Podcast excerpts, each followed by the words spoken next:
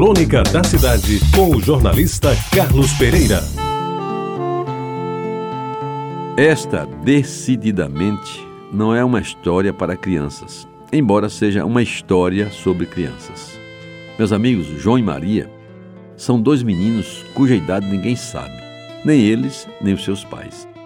A bem dizer, eles só conhecem a mãe, pois o pai apenas os fez, nada mais do que isso.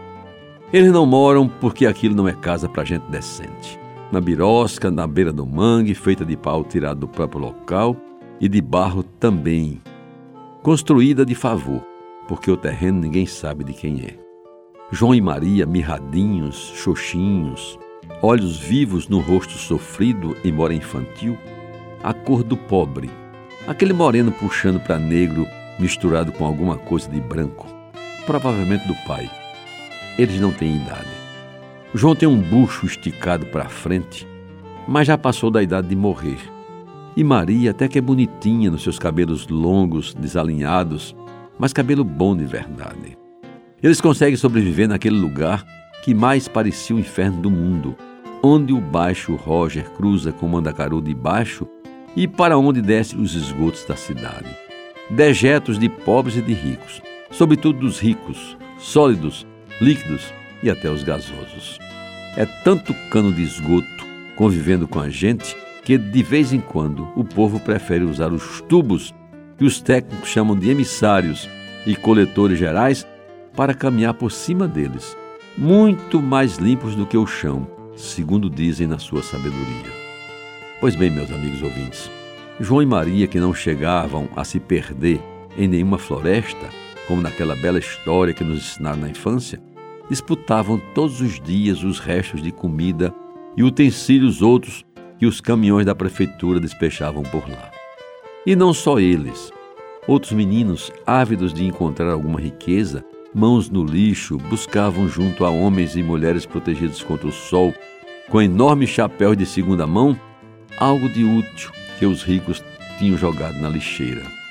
E nesse desiderato eram bem coadjuvados por reluzentes urubus, que as centenas voavam e revoavam sobre os montões de lixo, preferindo os pedaços de carne podre ou as galinhas que morreram e não foram enterradas.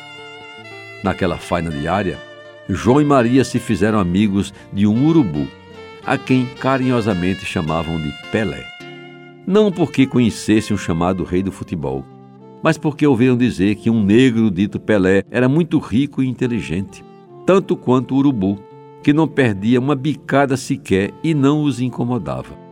Muito ao contrário, existia entre eles o que se podia denominar de coexistência muito pacífica.